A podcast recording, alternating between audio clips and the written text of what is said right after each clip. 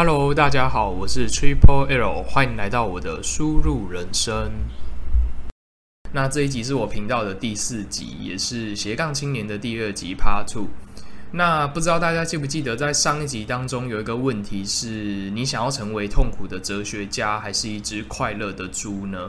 那也有人留言问我说：“那我是想要成为哪一个呢？”呃，我很仔细的思考这个问题，但我发现，虽然它是一个选择题，可是其实。呃，他也没有让你选择的余地。怎么说呢？就是我觉得在每个人生下来的时候呢，你的个性就已经决定好了。那也就是说呢，你会是一个呃很擅长思考、会去想东想西的哲学家，还是说你会是一个就是没有太多主观意识，然后反正就快乐的过好每一天，然后也不会去思考太多人生意义或是哲理的所谓的快乐的猪呢？其实是。是我们无从选择的，因为我们在生下来的时候就已经被决定了。但是呢，其实如果去看一下这个，像是古今中外的哲学家，像是孔子啊、苏格拉底这一些，他们也是哲学家，但是他们到最后有痛苦吗？好像又没有，他们快乐的时间搞不好还比较多一些。所以说，其实我觉得这是可以，呃，虽然我们没有办法选择，但是我们可以透过努力的练习去找到一个中庸之道，然后到最后可以。变成一个快乐的哲学家。好，那回顾上一集是讲了斜杠青年是什么，然后为什么要成为一个斜杠青年，然后还有为何在现代会如此流行，以及斜杠青年的五种模式是什么。那这一集主要就会提到说，想要成为一个斜杠青年，具体上来说要付出什么努力，还有需要抱持什么样的心态才成，才可以成为一个优秀的斜杠青年。好，那要提到斜杠青年，其实就不得不说到财务自由这个东西。因为虽然前面有提到说斜杠青年很多就是因为自己的兴趣，所以去开创自己想要开创的副业，但也不得不说，很多人会之所以会想要去开创这个副业，很大的程度也是想要获得财务自由。那讲到财务自由呢，就必须先提到这个主动收入跟被动收入。那主动收入就是一般我们的这个薪资，就是我们呃做了才有钱，然后没做就是没钱。那被动收入呢？被动收入是什么？就是说，简单来说就是躺着赚。好，那被动收入从何而来呢？呃，比如说把钱存在银行得到的利息，或是说理财投资得到的收入，或是说呃自己有一间房子租别人那所收的房租，这些都算是被动收入。那除此之外呢，其实还有一个很重要的被动收入的来源，就是这个智慧财产权。因为我们这一集就是在讲斜杠青年嘛，那所以说智慧财产权带来的收入可能是。呃，杂志的收入，或是唱片的收入，或是版税，还有经营网络频道所获得的广告的收入，这都是算这个智慧财产权所带来的收入。好，那当这个被动收入大于自己日常的支出的时候呢，才能获得财富自由。但是作者呢也提到说，财富自由是什么？呃，财富自由的真正意义到底是什么？还有它的核心是什么？好，那核心其实就是说，不用为了钱呢去做自己不喜欢做的事情，就是简单来说，就是把这个财务的约束力给降到最低。那再更直白的说，就是说自己有了呃拒绝东西的自由，就是说我可以不用为了钱来工作。所以假设这项呃这个工作是我不喜欢的话，那我可以。没，我可以就是很坦然的放弃这个工作，因为我没有必要为了不喜欢的工作去做。好，那我觉得说，其实如果我不用为了钱而工作，而是为了兴趣去工作的话，会带来一个正向循环，就是说，因为自己没有这个枷锁，也没有后顾之忧，所以而且做的东西一定是自己喜欢的东西。那这样的话呢，就会呃投入更多心力在这里。那越投入更多心力呢，就会得到越好的报酬，会得到呃别人可能更多的认可。那得到更多的认可之后呢，自己就会更有心力去投注在这个呃自己喜欢的工作上面。然后，然后呢，又会带来更多的认可跟赞同。然后呢，就会形成一个正向的循环。好，所以说其实呃达到财富自由其实是一件蛮重要的事情。好，那但是要如何达到财富自由呢？呃，其实可以分成两点。第一点就是说，先学会管理自己的欲望。好，因为欲望越越低呢，那日常支出就会越少，那被动收入就比较容易大于日常支出，也比较容易达到财富自由。那第二点就是前面有讲到，就是开创收入的渠道。那各种被动收入的来源，刚才有讲了。那所以说就所以说，就是尽可能的去创造更多的收入，而且是往自己有兴趣的地方去发展。好，那我觉得在这个网际网络发展快速的时代呢，就是要尽量的去把自己的技能给资本化，转换成文字、影音，就是把自己的专业知识给产品化，然后让大家能对这个产品。呃，有认可，然后并且为愿意为了这个产品去付出自己的金钱，那这样就算是一个蛮成功的这个被动收入的来源。好，那财富自由呢，实质上其实就是心灵上的自由，就是过自己想要过的生活，然后不被欲望控制，也不会再呃为了钱而工作。好。那虽然斜杠青年会带来呃为很多人带来新的启发，还有新的方向，可是同时也有人会焦虑，焦虑就是说怕自己不够好。那我这边先讲一个故事，就是有一个蛮有名的这个心理学实验，是这个马丁塞利格曼做的实验。好，那他做的实验是什么呢？他做的实验就是说，他把呃两两只狗，然后放在这个吊床当中。然后呢，第一只狗被电流电击的时候呢，他们是能够自己来停止这个电流的，但是另外另外一只狗就是不行。好。那当这个实验结束之后呢，再把这两只狗放到一个有障碍物的屋子里面。那第一只狗在屋子里面遭到电击的时候呢，它会跳过障碍物逃走。但是第二只狗在遭受电击的时候呢，它就不会逃走，它只会躺在原地不动。那这个就是心理学很有名的，叫做习得性失助，也叫做习得无助感，就是说。呃，就算这只狗它看到呃第一只狗它逃走的范例，然后它也知道说自己能够逃走，可是他们也没有想要去尝试。好，那其他实验当中有用不同的动物，那其实结果都非常类似。那为什么会这样呢？就是说心理上会认为自己无法控制某件事情，然后就会产生这个消极的行为。好，那其实这个消极的心态是会产生一个恶性循环的，因为消极的心态会抑制这个大脑还有身体的发展，就是会抑制自己的潜能。所以说，其实要怎么样让自己的心态变得更积极，其实是很重要的，就是要去找出说，呃，怎么样的方法可以让自己变得积极，然后让这个大脑呢尽量产生快乐的情绪还有感觉。好。那除此之外呢，从另外一个角度去切入心态层面，就是说书里有提到说，其实呢，我们人有分成两两种，一种是有僵固型思维的人，一种是有成长型思维的人。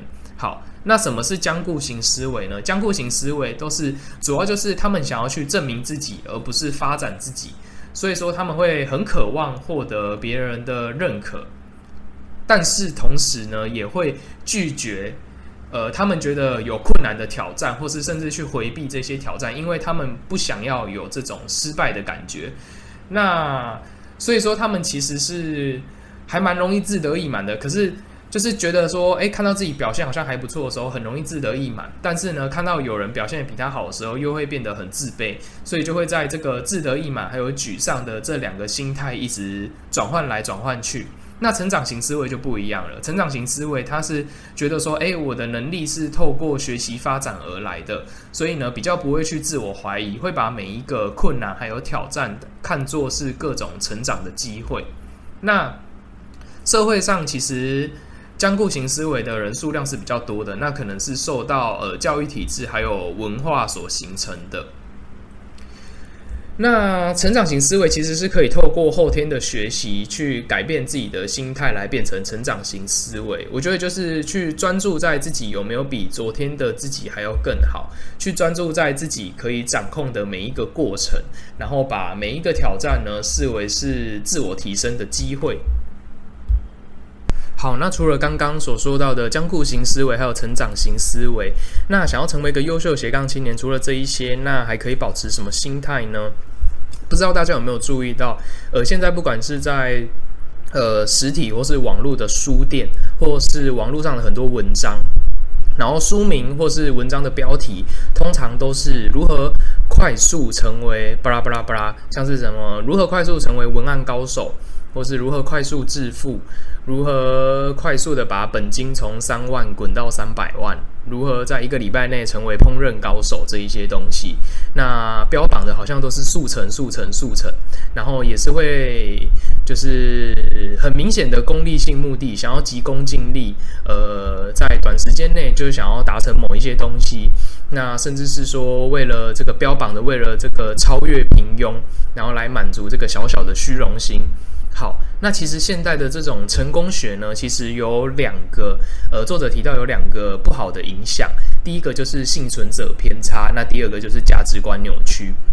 好，来讲一下幸存者偏差的故事。幸存者偏差最初是在二次大战的时候，然后美国海军他们有请了一个教授来帮他们改良这个飞机，因为呢，他们觉得这个飞机这个伤亡的比例实在是太高了。好，然后教授就去观察这个飞回来的飞机，然后发现大部分的子弹呢，弹孔都是打在机翼上，然后美国海军就觉得说，好，那我们要来这个改良呃飞机的机翼。但是呢，呃，这个教授就是觉得说，并不是这样，应该是去改良这个发动机的部分。然后教授说，因为飞回来的。飞回来的都是打到机翼，那就代表其实机翼不是最重要的部分，最重要的是在呃都没有看起来都没有弹孔的地方，因为这些地方一旦被打到了，通常都是呃结果就是坠毁，就是直接坠落在海里，所以他们其实根本飞不回来。那最后美国海军呢，他们也呃赞同了这个说法，然后也依着教授的说法去改良，然后最后呢也成功提高了呃美国海军的这个呃飞机的生存率。好，那其实这就是最早幸存者偏差的故事。那对应到现在，其实就是说，好，假设呃以呃电动车来说，那到最后是特斯拉胜出嘛？至少到目前为止是这样。可是其实在这个车用市场里面有这么多家厂商，那他们也都知道电动车很重要。可是为什么就只有特斯拉成功呢？那当然，成功者呢，他们标榜的都是说自己是靠着敏锐。或是坚持，但是事实上，在同一个领域里面呢，有成千上百个，呃，同样是有着敏锐也有着坚持的团队，但是他们最后还是失败了。好，所以这个呢，也是另外一种幸存者偏差。那幸存者偏差的故事，主要就是在说呢，其实这些东西都很大的刺激我们的虚荣心，所以要避免这种状况，其实就是说，重点在有一个目标，然后人生就有一个方向。那当然不是说是不是达成就不重要，但是其实可以摆在其次，最重要的是有一个目标之后呢，让自己有个方向可以去做努力。好。那当然，目标选定也很重要啦。心理学研究也有显示说，追寻外在目标，像是美貌、声望等等，会比较难带来幸福感。然后反倒是追求自我成长的内在目标呢，会比较让人有动力，还有幸福感。呃，总之就是。不应该把结果专注在最后的成功还有失败，因为这样会导致这个急功近利的心态。那而是要去专注在每一个过程，把每个可以努力的过程掌控，然后享受那个努力的每个过程。那从另一个角度来看，其实如果能享受在自己努力还有自我提升的这一些过程，那也算是一种成功。好，总之就是追求优秀，成功随缘。因为追求优秀的人呢，虽然他不一定会会获得社会意义上的成功，可是这些人他们有充分的自我发展，那生活也是充实，比较有意义。那我觉得这也算是一种成功啦，而且这些成功是不需要靠社会来认同的。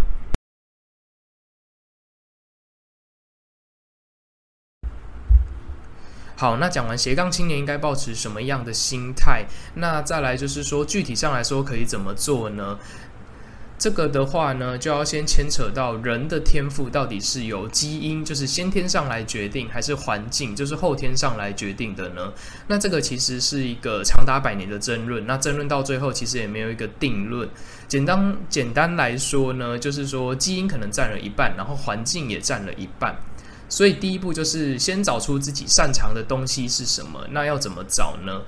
呃，可以看看自己是不是有没有什么很强烈的倾向，说喜欢做什么，或是很渴望想要做某一件事情，又或者是说做同一件事，跟别人一样是做同一件事情，可是发现自己做的比别人还要顺手，或是做的比别人还要有成就感，那这个可能就是自己先天上呃的优势。那像作者就有举自己的例子，例子就是说，他小时候其实蛮喜欢画画的，然后也蛮喜欢看书。那他的父母也有送他去才艺班。那最后呢，他也确实在这些领域获得了还不错的成就。那像以我自己来说呢，我除了呃小时候也是蛮爱看书的，然后长大之后发现，好像在蛮多人面前讲话不会紧张，然后也蛮喜欢讲话的，所以就来录这个 podcast。好，所以说先天上先找出自己擅长的东西是什么，那再来就是加上后天的努力呢，会比较容易成功。只不过基因决定的只是说你做这一件事情的渴望，还有你的这个动力。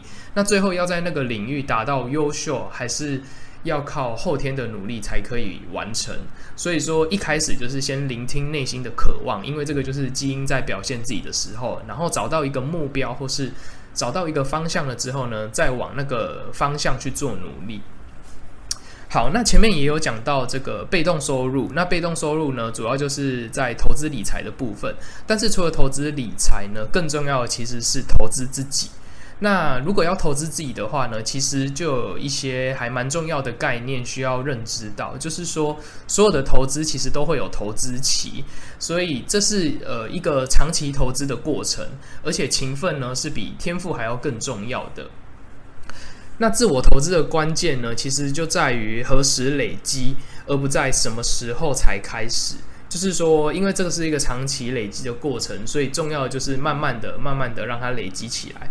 那因为在这个急功近利的时代，其实大家都想要快，都想要速成。可是呢，那些可以很快获得的东西，往往是不具竞争力的。为什么呢？因为你很可以很快拿到的东西，别人也可以很快拿到。所以其实大部分的技能都是属于长线投资。那长线投资之后呢，才能才会慢慢发展出它的市场价值。例如，如果你想要成为一个优秀插画家，那你可能要先呃忍受。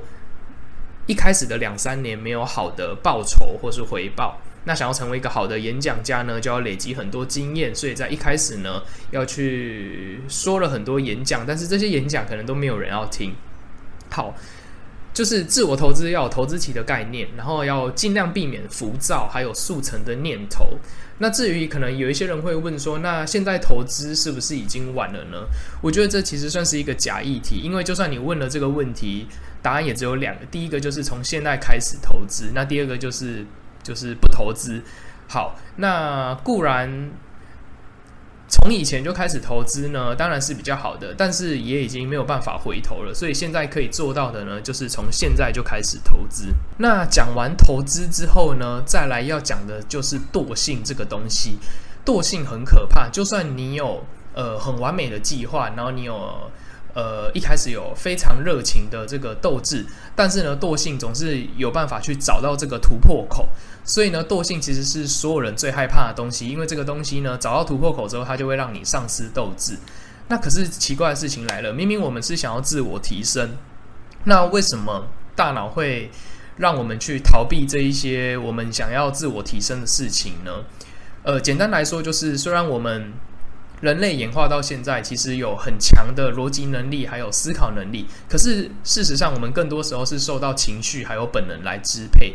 所以说，这个消耗大量脑力的事情，其实呃，我们身体的本能是会去逃避的。好，就是大脑会去自动逃避这些耗费能量的事情。所以说，想认真做事的时候呢，就会用情绪来控制你。所以，大脑的核心原则就是省力原则，就是能不用就不用。所以说，可能很多人会有这个拖延症。那这个拖延症其实就是大脑为了省力，所以在抵抗。好，那话又说回来，我们该怎么来对抗这个惰性呢？那呃，书里也有提到，主要有两种方法。第一个呢，就是欲望；那第二个呢，就是意志力。欲望是什么意思呢？就是当你对这一个东西呢有很强大的欲望，你有很强大的热情的时候呢，那其实呢。你就可以去打败这个惰性。那反过头来讲，为什么惰性会找到突破口？为什么会找到突破口呢？就代表你还不够想。好，那第二个东第二个东西就是意志力。呃，如果我们还没有培养成兴趣，或是说你想努力的东西呢，根本不是你的兴趣，但是你还是非得要努力的时候怎么办？那这个时候呢，需要的东西就是意志力。好，根据科学家做的这个大量实验还有研究呢，意志力就是一种脑力，那每次使用都会消耗能量，也会消耗糖分，所以呢，其实血糖高低会影响到你的意志力高低。所以如果有某个目标在努力的人呢，他可能可以以这个为借口，然后来尽量的补充各种糖分，然后来大吃大喝。好，那意志力是有限的生理资源，所以用太多呢，会是会感到疲劳的。可是有一个好的结果是，意志力呢是可以靠后天来训练的。也就是说，每个人都可以变成很自律的人，但是要注意，就是不要一次就给予这个强度太高的意志力训练。要从每一个小事开始，然后呢，如果想放弃的时候，想放弃的时候呢，就再撑一天。那这个在逼自己的过程，就是在训练自己的意志力。好，那如果要从小事开始的话呢，就是尽量把每个复杂度太高的任务呢，拆解成一个一个小任务，那这样才知道要从何下手。也就是说，如果当目标太过于庞大或是太过模糊的时候呢，大脑就很容易产生这个逃避的的念头。所以呢，作者有提到说，他有制定了这个每天的晨间计划，还有每年的计划、每月的计划，还有每周的计划。那借由这些计划呢，把一个大任务拆解成每个很小的任务，然后再来一个一个击破。好。那开始做呢，永远比做得好更重要。也就是说，有时候不要太完美主义，因为太完美主义的话呢，会迟迟不敢行动。所以，总之就是开始行动就对了。那如果因为不小心呢，因为外力而中断，那也要试着用意志力再重新开始自己的目标。那这个其实就连接到我之前讲的，呃，第二集讲的这个原子习惯，有一个两分钟法则。那为的也是，呃，每一天每一天都可以去坚持住。那如果有一天呢，不小心没有达成的话，那就要赶快用意志力告诉自己，呃，我明天一定要做到我原本想要做的事情。那呃，我自己看书的时候会喜欢把这些相同或是类似的概念呢，同整在一起，然后串联起来。这样呢，虽然是在看不同不同本书，可是也可以形成一个很稳固的知识结构。那读起书来呢，也会有事半功倍的效果。那久了之后呢，也会内化成自己的核心价值。好，再继续往下，靠着自己的热情、兴趣，还有这个意志力，打败惰性之后呢，那斜杠青年的终极目标可以是什么呢？当然，这里是说，呃，当然每一个人的目标可能都不一样，但是如果当一个斜杠青年没有特别的目标的话呢，那书里也有提供，呃，一些终极的目标给大家参考。那这个呢，就是要提到一千个铁粉理论。什么是一千个铁粉呢？就是说，这个理论就是说，只要你有一千个铁粉，就足够养活自己。那铁粉就是说，只要你不管你推出什么产品，那这些铁粉呢，反正就是看到你看到你的名字呢，就会呃铁了心的去买，这就是铁粉的定义。好，那铁粉看似很美好，但其实也没有这么简单。为什么呢？因为你要透过持续的创作，然后创造出很多高品质的产品，然后去吸引这些同样想法或是同样价值观的人。好，所以说斜杠青年其实是需要很强大的软实力，然后清晰的知识结构，一到两样的专业技能。那有些甚至还还要有很良好的写作能力，还有表达能力。所以说呢，就是要付出很多时间来投资自己，就是前面讲的这个长线投资的概念。好，那因为这些都是自己的基础，那有了这些基础之后呢，接着就是把这些软实力转换成商品或是产品来变现。那这些产品呢，没有固定的形式，可能是实体，像是手机、电脑，然后虚拟的物品，像是文字、影音，甚至是某些专业的服务，像是咨询或是规划等等。好。想要成为优秀的斜杠青年，就是充分利用自己的才华还有实力来打造这个产品思维，然后让自己的知识和技能产品化。所以在日常生活中，其实就可以一直去想说，我要怎么让自己擅长的东西产品化，然后进而获获得更多铁粉，然后来获得收入，然后进而获得财富自由，就可以不用再为了钱而工作。好，那到这边大概就是斜杠青年的下半集。那在结尾的部分，我想要丢一个问题给大家一起思考，就是说，到底有没有必要成为一个斜杠青年呢？那我觉得每个人的价值观跟人生观都不一样。那人生其实当中最重要的就是幸福感嘛。那幸福的对立面就是痛苦。那痛苦其实都来自于内外没有达到和谐，就是心里想的和实际情况是不一样，而且甚至是冲突的。举例来说，上班塞车的时候呢，这个时候就会感到焦躁嘛。那原因就是心里想的就是想要赶快到公司，但是实际情况就是塞在车阵当中。只是这种焦虑是很短暂，很快就会消失了。但是如果像是想要自我实现的人，可是他没有获得公司的重用的时候呢，那就会感到很很长期的痛苦。相反的，如果有人内心是和谐的，就是他拥有的生活跟内心的期待是一致的，那其实也没有人可以去质疑他的生活，不管他的生活模式是什么，不管他的生活是奢华或是平庸，不管他的呃生活是，不管他的个性是散漫或是积极，其实都。呃，我们都没有，我们都没有能力去质疑他，也没有立场去质疑他。好，那所以就说，就是说，我觉得没有必要去评价别人的生活，因为我们就着重在自己，着重在自己内外是和谐的。那想要让自己内外和谐的话呢，选择其实也有两种，一种就是勇敢追求自己想要的东西，那第二种就是说改变自己的心态来接受现状。那一样，这两个选择呢也没有好坏之分，重点就是能让自己当一个和谐而且快乐才是最重要的。因为人生没有必须，也没有标准，那人生最重要就是图个内外一致、内内心和谐的人生呢，其实就是最美好的人生。好，那。以上就是我这一集的这个斜杠青年 Part Two。那一样，如果喜欢的话呢，一样留下五星推推。如果有有问题想要讨论的呢，也可以在留言一起讨论。那就先这样啦，拜拜。